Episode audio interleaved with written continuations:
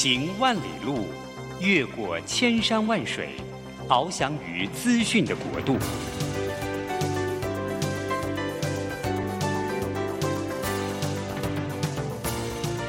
以全方位的视野，飞向更高更远的目标。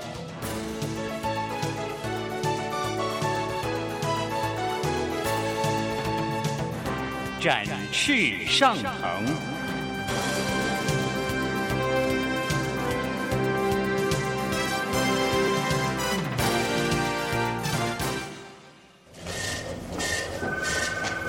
这工作不是我的专业，我之前没有做过啊。奇怪了耶，事情都已经那么多，都做不完了，老板还啰里啰嗦的交代一大堆。职场轻松学，透过职场达人的真实故事以及深入职场的剖析，在轻松对话当中解答您的工作疑虑，排除您的工作障碍。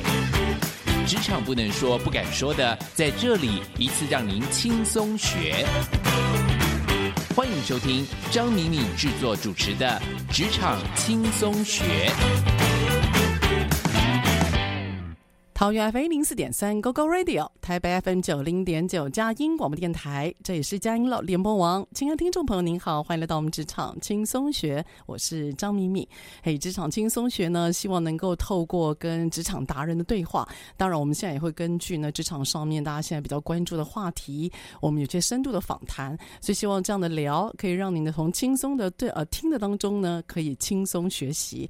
好，这集的节目呢，一样请到了我们节目的好朋友哈。也是我个人最爱的那个，算是一个可以讨论的伙伴哦。那我们今天一样请到了我们的商业周刊副总主笔单小艺，小艺来到我们现场。Hello，小易。嗨，老师，各位同学，大家早安。好，各位同学哈，我们今天有种上课的感觉，对不对？哈，小易是这样子的，我今天要特别谈一个主题啊，就是跟我们现在的社会事件有关哦。嗯、是因为我最近。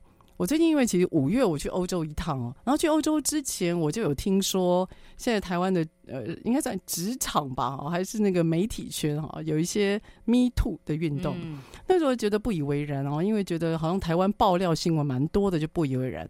那后后来我大概我去欧洲大概去了三个多礼拜，嗯、回来之后呢，就看到这个电视好，这个电视一直把这个新闻不断的延续下去，然后我就没有多加理会，因为回来真的忙翻了，然后在。忙翻之余啊，那就有一个我的好朋友啊，他就打电话给我，他就说呢，他人生啊四十八岁了，他有一些新的方向跟想法，所以我就很难得的请他到我呃我们家附近，然后跟他聊一聊。你知道怎么样吗？很有趣哦。那个女孩子今年大概四十八岁，哈，就是人生已经到了一个段落了哈，可是她小孩才国二，哦，所以可见她很晚才结婚。她就说呢，她为什么会离开上一个工作，是因为她在上一个工作大概三年半的时间，她的老板年纪比她轻一点，那因为他们两个算是在公司里面年纪比较相接近，所以他老板就把他当好朋友一样，会跟他吐露心事。嗯，好，那就。像朋友，你知道吗？就什么都讲嘛，哈。可是我这个朋，我这个我这个四十八岁的朋友啊，他说呢，他可能比较传统，所以老板在跟他讲话的时候，他的心情是这样子，他的认知啊，他觉得这是老板在跟他讲话，所以他的心情是用属下跟上司在对话，嗯，所以两个人心情看特同样一件事情就不太一样。嗯、然后因为这个老板把我这个四十八岁的朋友啊当真正的亲密朋友在聊，所以情绪就乱丢乱讲，然后对谁就是他不喜欢谁他就讲，他喜欢谁。他就讲，可是呢，尴尬的就是啊，他讲的这些人名都是我这四十八岁朋友周遭的同事，所以搞导致啊，他的情绪上面觉得压力很大，嗯、然后也觉得说，老板在看事情的时候啊，其实跟员工的看法真的差别很多，所以他就情绪一直累积，他就一直累积，然后他觉得老板看事情不太公平，他就一直累积，然后呢，累积到后来，他自己也说了，因为自己的爸爸妈妈也生病，然后他妈妈比较强势，所以呢，他就。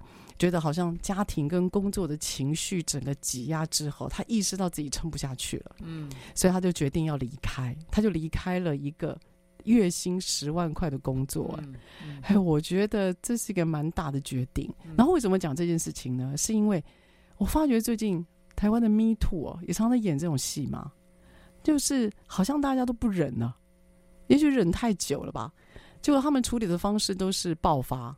这个爆发，我觉得不管说今天是发生在我刚刚那位朋友身上，还是发生在现在，比如说台湾的演艺圈、嗯、主持界，我觉得那个似乎是一个是怎么样？是趋势吗？还是我们还是我们呃自己台湾人的职场习惯？好像我们很习惯忍耐，把情绪压抑到底，哦、然后有一个好像到了一个时间，你就需要一个缺口。小易，你的观察呢？我觉得老师其实一般来讲哈，东方人本来就是跟西方人相比，我们本来就是比较情绪化的一群人。嗯，嗯，那这个背后可能，我觉得背后跟文化呀、氛围啊，还有就是我们从小的教育哈，有蛮大的关联的。嗯，哈，就我们没有被训练，就是左脑右脑要分开。这两种能力，好，嗯嗯，那我们都喜欢四海一家嘛，什么都是万嘛，所以就是理性感性，我们觉得都是要混在一起处理，好，法理之外要有人情，人情之外也要有法，也要有有有有纪律可言，是，所以我们其实本来对于这些事情的看法，哈。就没有要分开，所以我觉得就是情绪很容易搅和。嗯，如果按照大陆人的说法，就是我们很太容易纠结了。纠结，对，的确是。那这纠结的原因就是我们把理性跟感性、事实跟情绪都搅和在一起，嗯，那你就纠结啦。对，所以其实啊，在这边呃，我我自己之前在。我我自己之前就是在念博士班的时候啊，那我我自己有个研，我是研究情绪的。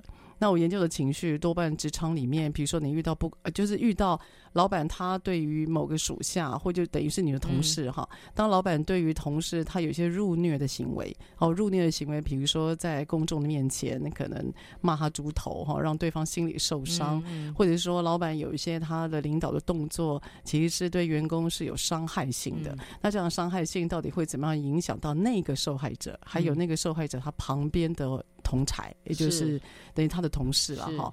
那你知道那个研究结果就很有趣哦。我的研究结果就是啊，台湾跟台湾的职场跟其他的国家的职场不太一样。我们在面对职场的不公不义，尤其是特别来自于老板，我们面对的主管呃提供的那种不公不义，我们的情绪反应是很大的，而且很直接。然后我们只要遇到不公不义的事情，跟别的国家不一样，我们会立刻出手相救，而且我们会想办法抵抗。不管这个抵抗是消极抵抗还是积极抵抗，我们通常对于这种不公不义，我们是不会退缩。所以可能这也会牵扯到你刚刚提到的，就我们好像很习惯把这个情跟理，或者是我们把所谓的工作还有一些评价，就事实跟评价，我们都会纠结在一起。嗯、这是因为中庸吗？我觉得是你问我，我觉得我们缺乏那种训练哈，嗯，特别是理性跟逻辑思考的训练，嗯，所以当事情出现的时候，我们会很习惯的用情绪，也就是大脑的系统一去反应它，而不是去理解它，对，而不是。说，我们来想想看，这个问题可以怎么解决？事情的本质是什么？嗯，因为老师，你说你刚从法国回来，我记得有一阵子啊，哈，小小的流行了一下，就是法国人的教育方法，嗯，其中有一个很重要的。核心就是他们从小就是训练逻辑，嗯，从小就研究哲学问题，是是，对对，欧洲人来讲，从小就了去理解哲学问题是家常便饭，嗯，因为他们理解他们定义的哲学问题就是生活里面日常生活的待人接物嘛，对，你有时候会在待人接物上面可能遇到一些两难，嗯，那这些就是他们所谓的哲学问题，是，是，那我们把哲学问题看得太高大上了。嗯，好，那他们从小就会被思训练做这种思辨，所以这种思辨其实是在他们的生活跟 DNA 里面了哈。对，像我去法国很有趣啊，他们的服务业或他们的人哦，他觉得跟顾客是平等的。哦哦，对，呃、他就很明显就是，如果你跟他用法文，呃，可能只是打 say 个 hello 而已，bonjour，他就会觉得呢，他就会觉得说。你尊重他们国家的语言，所以他会至少他不会给你臭脸，他会特别照顾或看你一下。所以他们对于人的平等，这件事情是落实在他们从小的生活教育，还有在他们日常周遭的。嗯、然后他们也，因为他们要求要思辨、有哲学，嗯、所以他们会去探讨所谓的自由到底是如何定义，嗯、所谓的博爱到底是如何定义。嗯、然后这也深植在他们的包括雕塑、包括美术作品、包括他们文章甚至小说里面。那可是我们好像不是特别习惯像这种教育养成。我们好像会把情绪就纠结在里面，是，这让我最近就是反思很大哦。就看到，其实我看到最近的新闻，我有点心疼那些当事人哦。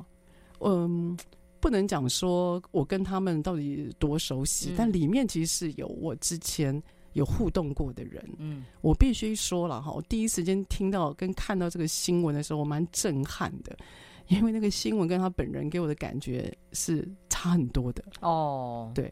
然后我就我我觉得心疼，是因为他们年纪好轻哦。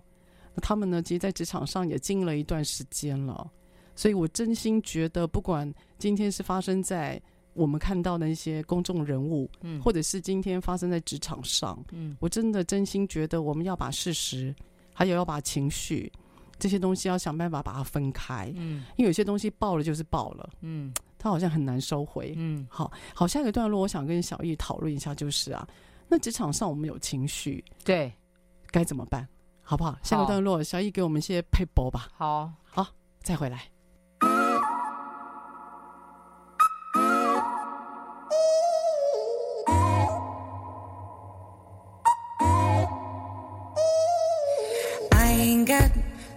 Much time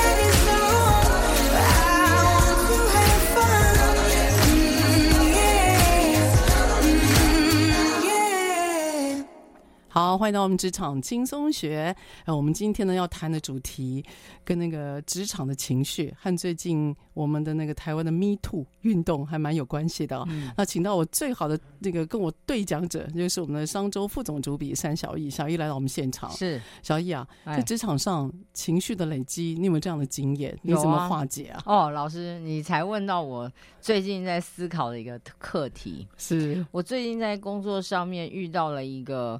呃，蛮挑战的合作对象，说出来就是很难合作，很机车啦，哈。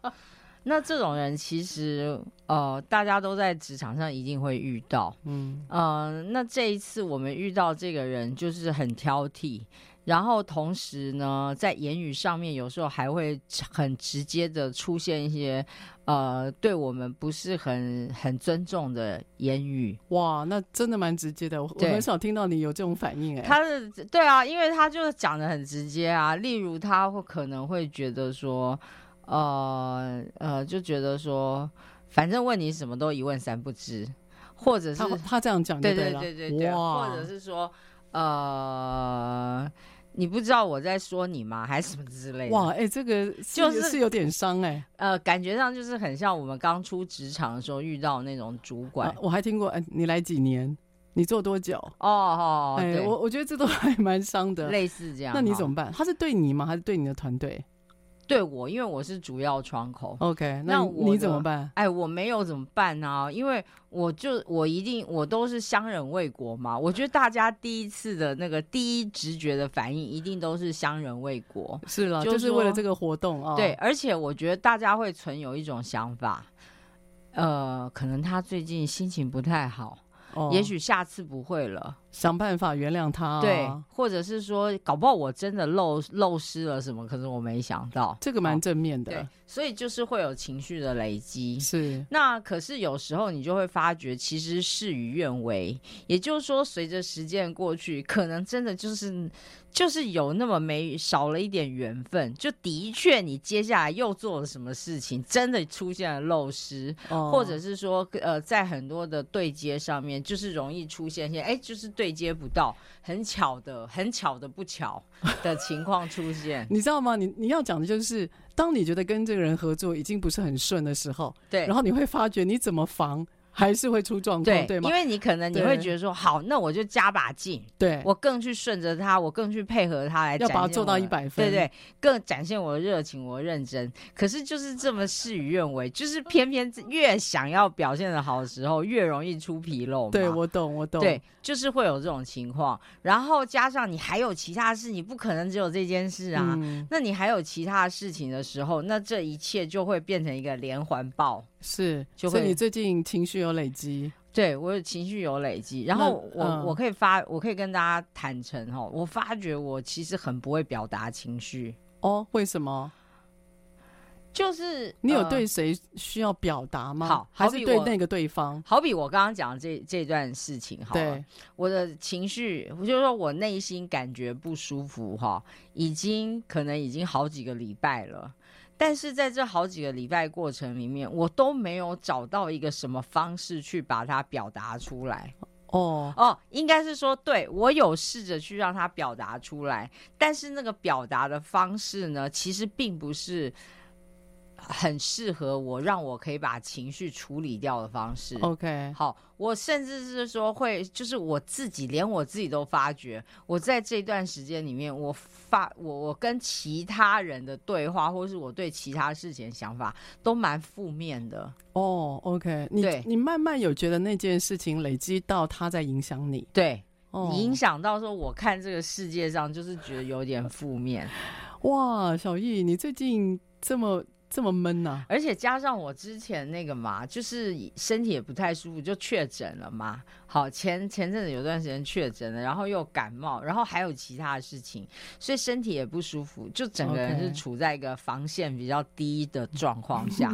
我觉得在这种状况的时候，哈，我们的情绪就很容易，呃。不设防，对，不设防，我喜欢这个字。对，或者是说，我觉得其实情绪有点像肌肉啦，大家都有做重力训练嘛，哈、嗯，就是肌肉，你一定有些时候你的肌肉过度疲劳啦，疲软了。对，你没有去烫个热水，你没有去泡一下，你没有去找个什么方法去让自己补充一下，你没有让它恢复一下的时候，其实你的情绪肌肉也是疲乏的。那你最近有帮自己找什么样抒发的方式吗？你已经意识到了哦，意识问题是解决问题的第一步嘛？所以我接下来讲佳音电台一定爱死我了。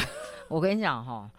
我就一直祷告，我必须说了哈，我就一直祷告，嗯，因为我觉得我每我有一个坚信，就是不管我情绪再差的时候，我都有个很深的相信，嗯，就是神一定要告诉我什么事，这是你的习惯，我知道，但是我当下可能都不知道.那件事情可能真的很糟糕。但是我可能真的不知道，然后感觉很差，嗯，所以我相信一定有什么特别用意，神要告诉我什么，但是我不晓得。也许他，也许我做错了什么，他希望我能够学习啊，对，嗯，或者是。他要大用我，所以他先给我一个挑战，给你磨难跟苦难啊。对，但是不管是什么，我不知道，因为我们都不无法知道神的意思，所以我能祷告，就说神啊，这一定有特别意思。但是我现在实在不怎么舒服哈，你可不可以让我知道，或者是有没有什么办法可以让我舒服一点？这样你有好一点吗？好，我告诉你，老师，神真的听到我的祷告。好，我为什么这么讲？是就在我就是我就是心里面有这样子的一些纠结的。之后啊，就当然还是处于一种不舒服状态。可是毕竟有祷告，然后有多有有在教会里面有多跟神接触哈，所以我觉得那我必须说，老师，我的情绪那时候一直压抑，我真的做的很错，最错一件事情就是我跟我没有经常跟神讲这件事。我因为觉得太累了，真的是很累。你每天倒头就睡，然后起来就开始忙自己的事情，然后想要用自己的方法去解决这些事情的时候，其实过程中我们就跟神离得很远。嗯，好，我要回过头来讲，我跟你讲，就在前几天下大雨的时候，我莫名的用了一把伞。那把伞已经破了，那我就是不小心，不不知道为什么，反正就是拿了那把伞。那把伞是我一个朋友送给我的，那把伞是一个有圣经金句的伞。OK，好。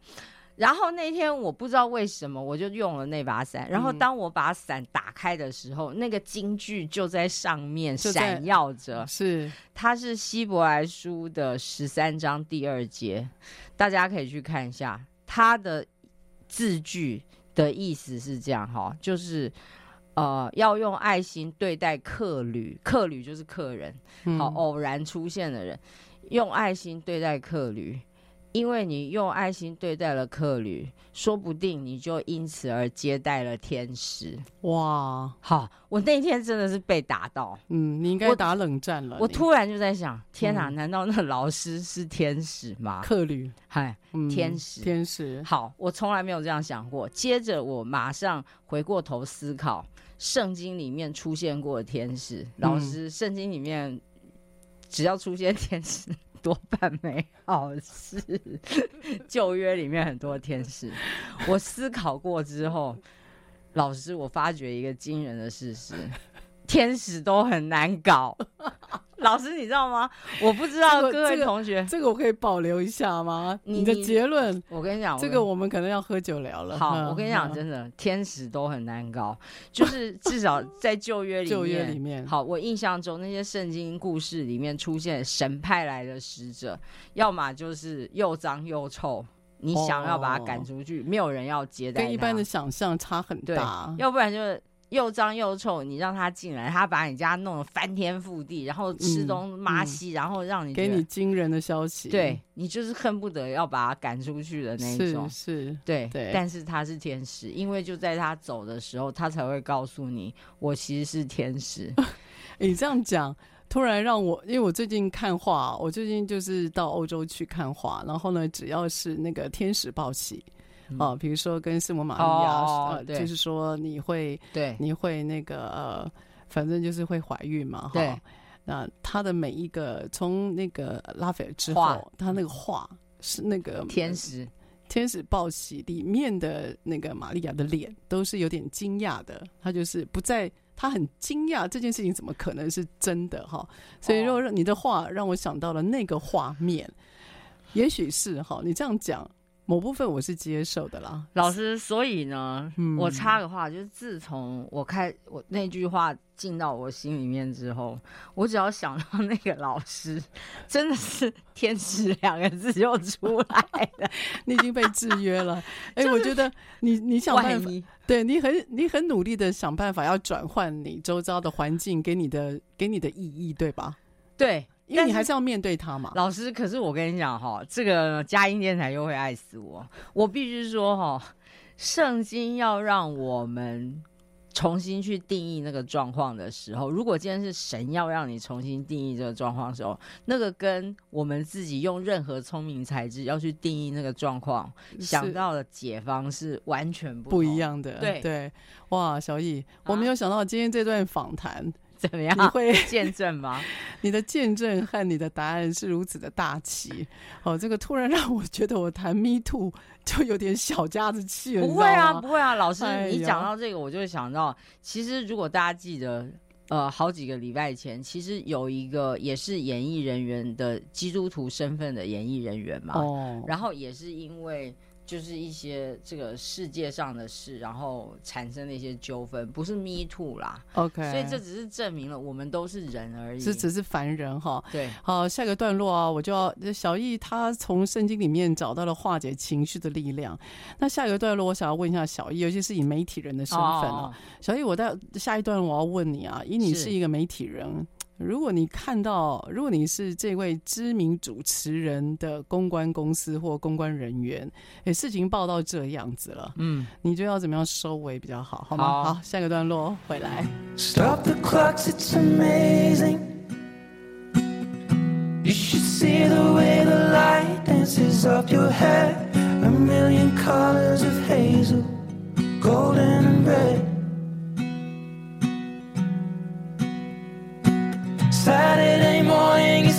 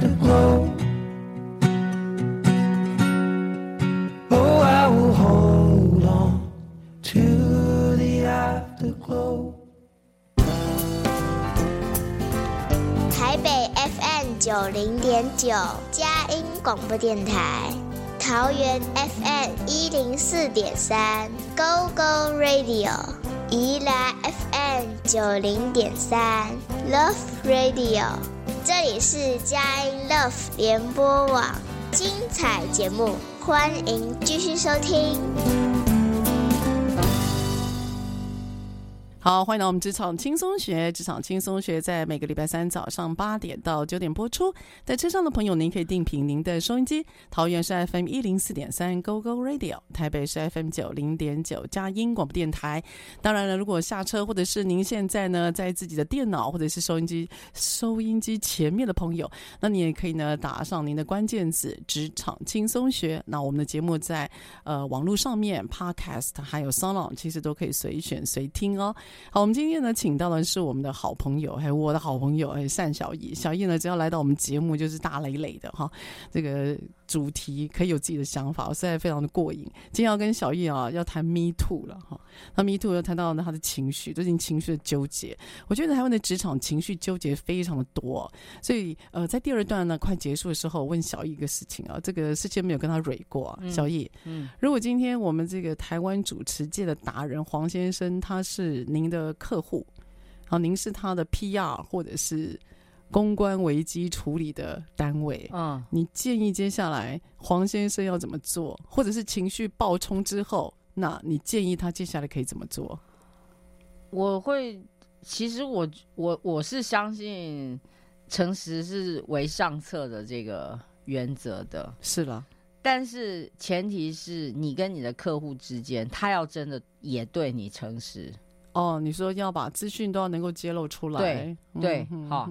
那呃，其实事情当下发生什么已经不可考嘛，因为事实在事实的发生的当下已经死掉了，我们必须要接受这个事实。所以它已经不是哦，事实在事情发生的当下，其实也已经不是事实了。了对，哦，OK。那我们要能接受这个事实，就是我们找不回任何事实。对。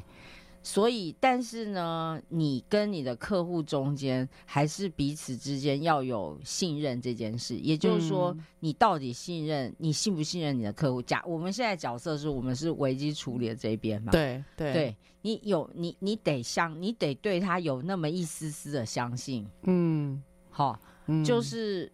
不管他做了什么事，你得找出你相信他的理由。如果连这个都没有，就就很难，处理。嗯、那如果你对他有相信的理由的话，我我的感我的印象有是，永远这件事情，我想到最佳的例子就是大概几十几年前，十几年前哦，那个大立光啊，嗯、那那那一年。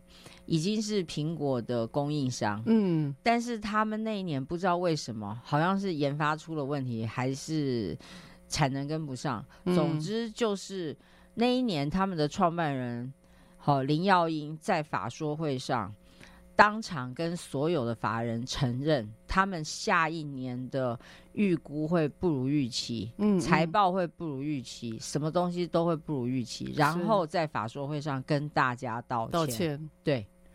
那时候大立光已经是很有名的一家公司了，对的，好，嗯，那所以他在那个时候跟人家道歉，法人都吓死了。嗯、第一个是啊。他们很少遇到这么诚实的老板，嗯，而且是直接的告诉人家，我明年就是因为这些原因会做不到，嗯，那我们的数字做不到，嗯，他已经很清楚的知道他的代价就是法人接下来写报告的时候，他的平等会被降低，股价会被抛售，他的股价会受到影响，嗯，对嘛，哈，嗯，但是他还是做这件事，所以我觉得。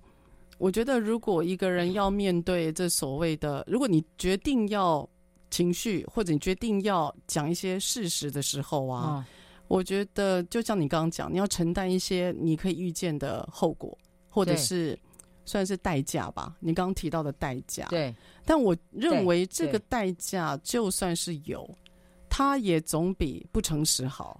呃，当然，嗯，一定要诚实。我老师，我跟你讲哈，我刚刚就突然想到，我觉得我们至少目前哈，这些人，他们给我的感觉是，我觉得大家都有一种想要侥幸的心理，就是会觉得我做了不会被发现啦。你是说事情爆了之前还是之后啊？爆了之前，之前对，然后爆了之后，他们其实我目前的感觉是还是有一点侥幸的心理。哦，为什么会被遗忘啊？哦，我现在暂时退出不就好了吗？嗯、之前不是有位科姓男星也是这样吗？是不是？我觉得现在啊，台湾的媒体给社会的观感就是，好像是新的事件会盖掉旧的事件。实际上也是。我们真的有这么健忘吗？我有时候在想这件事情，我们真的有这么健忘？我们有这么想要？我们有这么想要这种这么冲突性这么高的一个社会事件充斥在我们的耳朵还有眼睛吗？其实我我真的是我我觉得。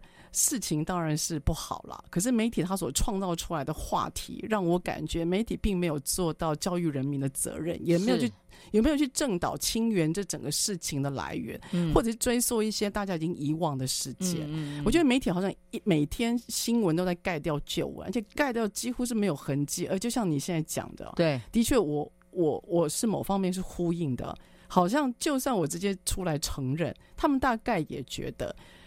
是也不一定大家会当真，或真的就处理到底，也许吧，我不知道哎、欸。哎、呃，对，这样直接的面对还蛮让我很跟我以前的经验值真的差蛮多的。老师，我我自己的感觉是，到目前为止啊，我没有真的体验到有人哦是真的认为自己打从心里错，然后他想要道歉的。那小易，我们就从演艺圈回到职场，是我想在职场上，如果情绪爆发就不得了嘞、欸。嗯应该很难忘记吧？啊、常常哎、欸，对吧？对，这肯定很难忘记。不太像是我们现在我们刚刚提到的演艺圈的例子。是，我觉得职场上，你只要情绪爆出来，嗯、哦，他应该很难被磨灭。至少我觉得五到十年很难呢、啊哦。对对对。所以我我真的真心觉得，如果你你真的情绪是累积的，你一定要让自己把这个情绪给疏解掉。不管说是刚刚小玉她提到了，可能圣经的一句话，她打动了你。对，或者是有人会透过一些运动方式来舒压，或有的人他透过一些自己心灵上面的洗涤，然后让这些不愉快给忘掉。我觉得不管怎么样，在职场上面不要习惯去忍耐，你一定要能够知道怎么去应对。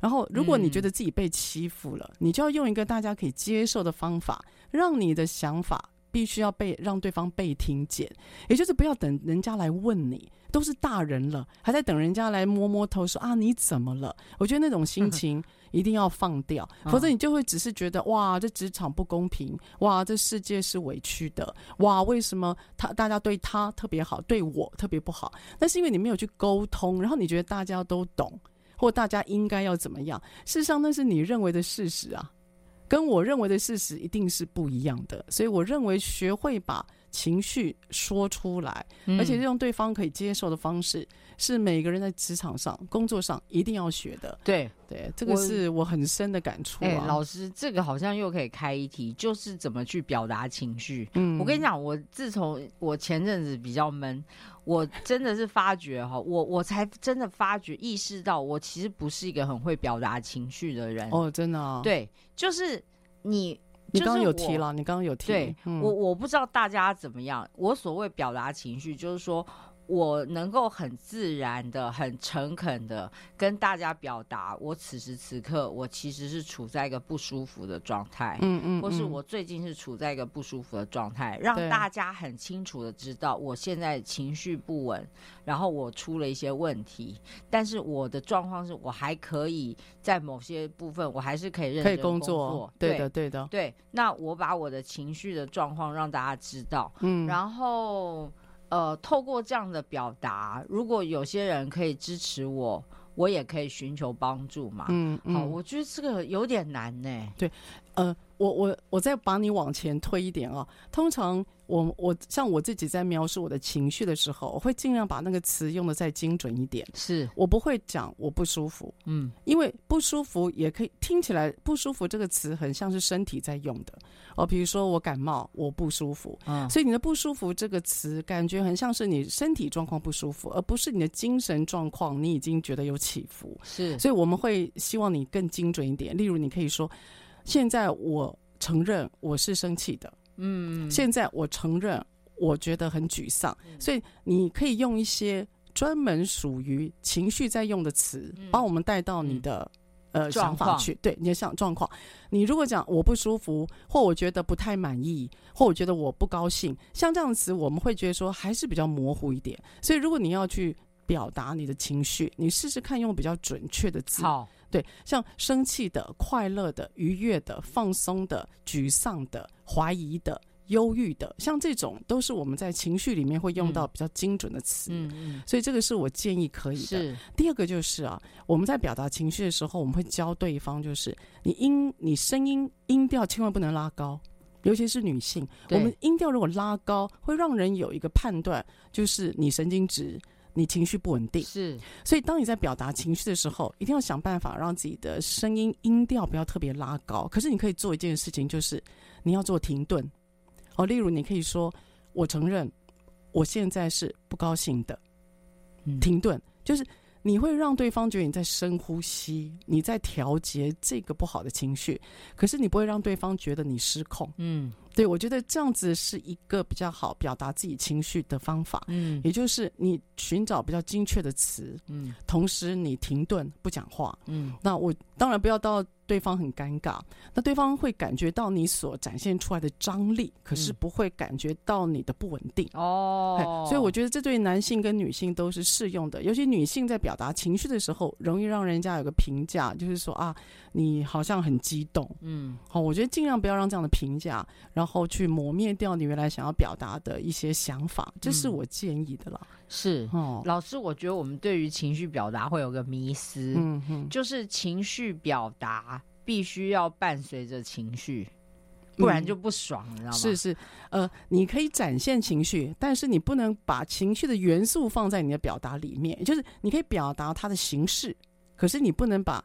情绪的元素放在你的对话里面，对，比如说你很生气，哇，你就用很生气的方式在讲话；或假设你很沮丧，你就用很沮丧的方式在讲话。不，就是你要把那个元素，你你可以要分开，你要分开了，就是你不能把那个样子整个融到你的对话里面，否则对方会也感受到当场的情绪的时候，他会受不了。哦，他只是要知道说你现在情绪是在哪一块，然后强度有多少，我觉得这样就很够了。就就非常够。假设我要告诉你，我的情绪是在是在愤怒那一块，然后我的强度很大，因为我已经没办法再说了。所以那种强度跟精准度，我觉得如果出来就够了。好，通常职场上我们没有办法再接受再多，那个负面的评价会出来。是，对啊，老师，我觉得我们就像我刚刚讲，我觉得真的是有个迷思，就是我表达情绪 A，如果我没有那个 A，我表达愤怒，如果我不够愤怒。呃，好像人家就会收不到，对，或者是会觉得哦，这样怎么会爽？我愤怒了，我当然要愤怒啊！对啊，千万不要让别人日子不好过，因为我觉得在职场上，我们还是要小心的维护我们职场上面经营的那一块，是对，否则因为我们并不像，不要把那个社会上面最近讨论那些演艺人员的方式变成自己的方式，千万不要做这件事情，嗯嗯嗯嗯、因为我觉得啊，有些。我们我们的人生啊，每个人都要去好好的去把握跟尊重。很多事情讲了，很多事情做了，你都要去想它的后果。真的在真的在激动之前，你一定要先 hold 住一秒钟，是，然后让你的理智要进来。好，米德刚刚小易一开始有跟我们讲，我们很容易把理智跟情绪整个都纠结在一起。事实上，你就是让自己呢 hold 一秒钟，你就问自己：我不做会怎样？我如果不骂人，我会怎样？就是你，你要去想我不做会怎么样？嗯、你不要让自己觉得说我得发泄，我得发泄。你脑中有一个理性的天使的声音一定要出来，嗯、否则我真真心觉得啦，现在我们社会上面、职场上，对于情绪这件事情，大家会觉得惊慌失措以外，我觉得。你不会听到人家给你真正的回馈因为大家会觉得哇你就是一个不好 deal 的人。很多人会不敢接近你你会很难听到真正的声音。好这是跟是职场上大家要特别注意的哈。好。我们下一个段落再回来。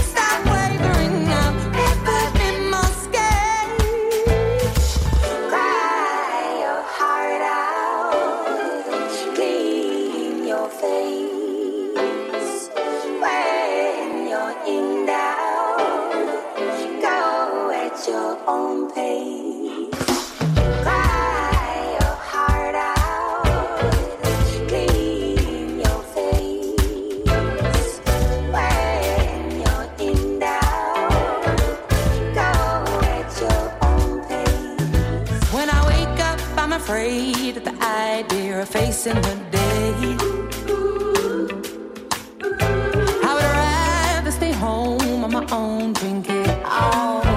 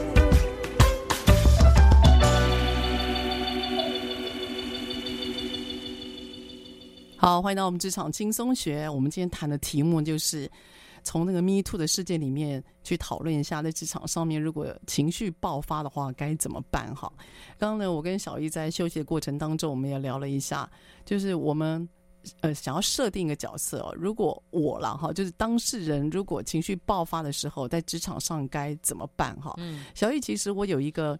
自己亲身看过的例子哈，有一个同事呢，他在他在职场上面呢，他呃在办公室，他跟他指着某一个人吵架，哦，声音非常的大。那因为我们那个办公室，它是一个三个品牌大家合作在一起的办公室哈，他直接呢骂他的同事以外，他还骂他的主管，反正弄得蛮嗨的就对了哈。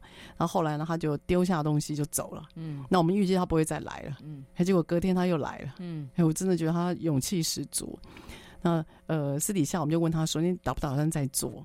他给我一句话，嗯、他说：“他这样走很不甘心呢、啊。”嗯，那我就说：“那你到底要不要继续做？”他说：“他要。”我就说：“那如果你要继续做，你该怎么办？”后来他是这样处理的哈，他就是呢，在自己品牌的那个月会里面，他就跟大家道歉。嗯，同时呢，他自己处罚自己，然后他就说他降薪。嗯，他自己处罚自己。然后他给自己一个时限，嗯，哦，例如三个月内，他呢不会再有这样情绪的起伏。那他也在公开场合针对那个同事和主管说道歉，嗯，所以我觉得他这个处理算是在当时就是这样来看的话，还蛮得体的啦。那后来他还是没有留下来了，可是，在那个当下，我认为他有止血，嗯，就没有让这件事情再延续下去。嗯，所以我我自己有个启示啊，你在哪里报？你就要在哪里处理，然后呢，不要因为这件事情而离职，是绝对不要当下离职，因为你离职之后啊，你留下来的那些呃烂摊烂摊子，还有那些闲言闲语，它绝对会影响到你下一个工作。嗯，因为我们现在工作上找人哈，尤其如果有点年纪的人哈，我们现在如果在工作上要找人，我们一定会做 reference check。对，一定会做。那我们做的 reference check，我们不会只是问你履历上面提供的人名，我们一定会问你之前的直属上司。哦，一定会问的，因为我们现在发觉那个履历表上面写的资料啊，太多了，假的真的太多，而且大家都会都会装饰啊，都会粉饰一下。然后现在我们发现打工的斜杠的人太多。所以我们导致不太清楚他的工作能力到底是落在哪一块，嗯、所以我们一定会问他以前的直属上司。嗯、那我认为不要事情没有处理完就走，这是最不好的。嗯、因此要华丽转身、华丽离开，事实上他需要一点智慧的。嗯、但我的原则就是，你在哪里惹事，你就要哪在哪里公开道歉。嗯，因为你公开惹事，你就要公开道歉。所以这个是我会建议啦，如果有人在情职场上情绪爆掉。或者你可能要劝他，就是要能够止血，不一定会更好，但至少止血，是慢慢用工作能力跟诚信去表达出你对于那件事情的道歉。嗯，我认为会比较成熟一点的。嗯，你自己觉得呢？我觉得我想到的就是道歉嘛。嗯嗯。那但是道歉就是，呃，我觉得就是你能不能够把。你要道歉的事情讲得清楚，嗯嗯，好，然后不要是一个情绪上面的道歉，他可以是针对这件事情上面，你是不是真的能够坦诚？对，然后当时为什么会做出这样的行为，让大家造成一些负面的影响？可能要解释一下，对对不对？要把那个事实把它讲清楚。嗯，我觉得啦，所以我我我是认为说啊，在。我觉得在工作上啊，现在大家的情绪都太多。嗯，那嗯，我我自己也是有情绪的人了哈。可是我给自己的方法就是，像比如说，你今天你不是分享了一个吗？嗯、你说那个人是你的天使吗？对对对对对对。我我其实在，在呃，我有碰过类似的，但是我给自己的解释就是啊，我们缘分很浅。哦，对。他不是故意的，他不是针对我。我发觉这两字，这两个字句啊，就是我送给我自己之后，我都会好一点。嗯，因为我发觉，如果我对那个人有情绪哦，我的脸的表情会很清楚。哎，对，对我就无法控制哦。就我我会发觉，我怎么控制我的表情，就是没办法松懈下来。因此，我就告诉我自己，与其装，还不如真心的去接受。嗯，所以我给自己的想讲法就是啊，他不是针对我，啊，他今天不是故意的。所以我我会尽量原谅他，然后我会尽量去想，哎，他为什么这么做？我发觉去挖寻一个人的动机，比较容易去原谅一个人。哦，这个是我也送给你，跟送给就是听众朋友。当你去了解这个人的动机的时候，你比较能够知道说他为什么这么做。嗯，你的自你自然而然就会原谅他。嗯，我觉得去了解一个人的动机吧，然后呢，可以去更试着让自己。用另外一种方式去看待现在的自己，我觉得是好的了。嗯，哦，所以我真心觉得，像我一开始讲的那那四十八岁的朋友，还有今天媒体的事件，以及职场上面我最近听好多情绪的哈，我真心觉得就是这是一个人一辈子的功课。那工作里面，它绝对不是一个谈公正的场合。嗯，工作它工作里面没有法庭嘛？对啊，工作里面的法庭，也许你认为就是 KPI 嘛。而偏偏那个可能是你一颗你最不喜欢的人评的，啊，所以你能够怎么做？你能够做的就是怎么样展现自己的才能，给自己更多的舞台。当你能够独当一面的时候，你就要提醒自己，要试着更公正的去面对别人。嗯，好，既然你可以照顾别人，你就要让自己做的比以前那个人要更好。嗯，哦，不要让情绪去破坏你原有的一切，那真的是太可惜了。因为最近看到黄先生的事件。我是真心觉得蛮可惜啊！我可以讲说，我从小就看他主持嘛，是，对啊，所以希望这集也献给我们现在职场上面很多被情绪困扰的人。嗯，那你要知道，每个人都有情绪的，情绪是一个好东西。那但是你要学着跟他相处，因为情绪就像刀的两刃。那也希望这一集呢，献给小易。哦，小易。之后如果纠结的时候，对、啊，你叫我一下，好，你只要你一通电话，我就过去，好吧？好，谢谢老师，谢谢。好，那我们下个礼拜三我们空中再会喽，拜拜，拜拜。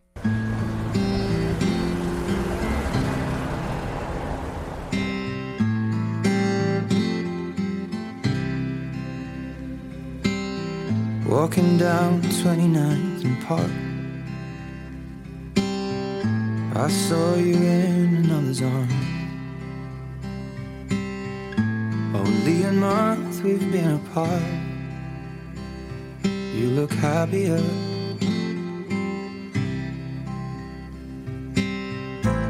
Saw you walk inside a bar. You said something to make you laugh. Saw that both your smiles were twice as wide as ours. Yeah, you look happier.